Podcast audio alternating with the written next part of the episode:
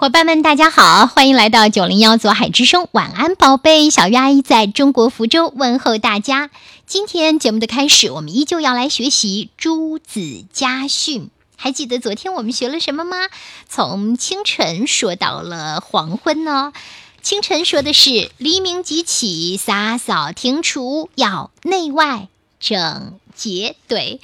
既婚便息，讲的是黄昏哦。既婚便息，关锁门户，必亲自检点。既婚便息，关锁门户，必亲自检点。好，今天我们继续来学。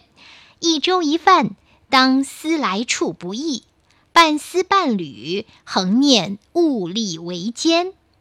一粥一饭，当思来处不易。半丝半缕，恒念物力维艰。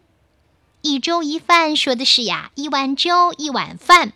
当我们在吃它的时候，或者说看到它的时候，必须想到它们是来之不易的。锄禾日当午，汗滴禾下土。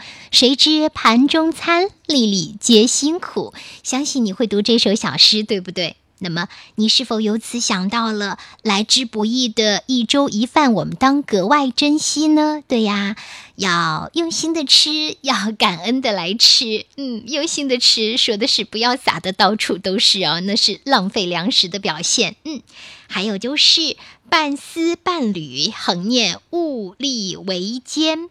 半丝半缕，恒念物力维艰。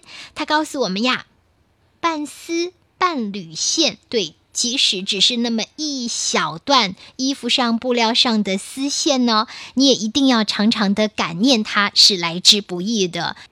我们可以从农民伯伯种棉花说起，可以从养蚕人养蚕说起啊。种棉花呢，那是从播种开始的。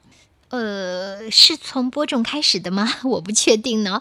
种棉花究竟是播种还是插枝呢？我回头得去好好的查一查。如果你查到了，别忘了告诉给我。或者是你知道的，你有家人朋友种过棉花，那就请你告诉我吧。你看，从种棉花开始得浇水，得施肥吧，还得采摘吧。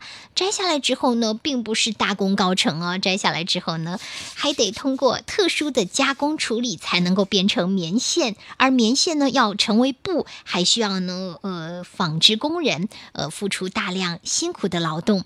再说丝吧，那需要养蚕人从采桑叶开始，一点一点的把小蚕喂大哦。在这个过程中，除了要喂食，嗯，还得做什么事情呢？每天都得持续的做，那就是清除蚕宝宝拉下来的粪便。呃，除此之外就没有其他的事了吗？不不不，小丫养过蚕的。呃，我觉得小时候呢，养蚕得特别的用心哦。蚕宝宝要是生病了，吃不好了，你还得为它操心呢。所以保持蚕宝宝的健康哦。有时候要带它出去透透气，有时候呢又要把它放在一个比较安全、没有风的地方。总之呢，就像照顾一个小婴儿那样，得特别的用心。所以说，等到蚕吐湿，我们说养蚕人已经是付出了大量的心力。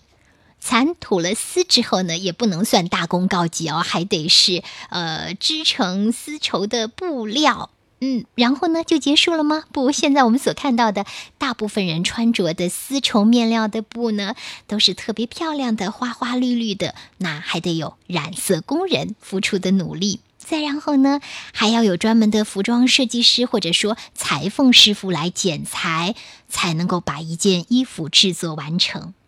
想想真的是很不容易哦，这个过程是需要我们恒念物力维艰的。一粥一饭，当思来处不易；半丝半缕，恒念物力维艰。你记住了吗？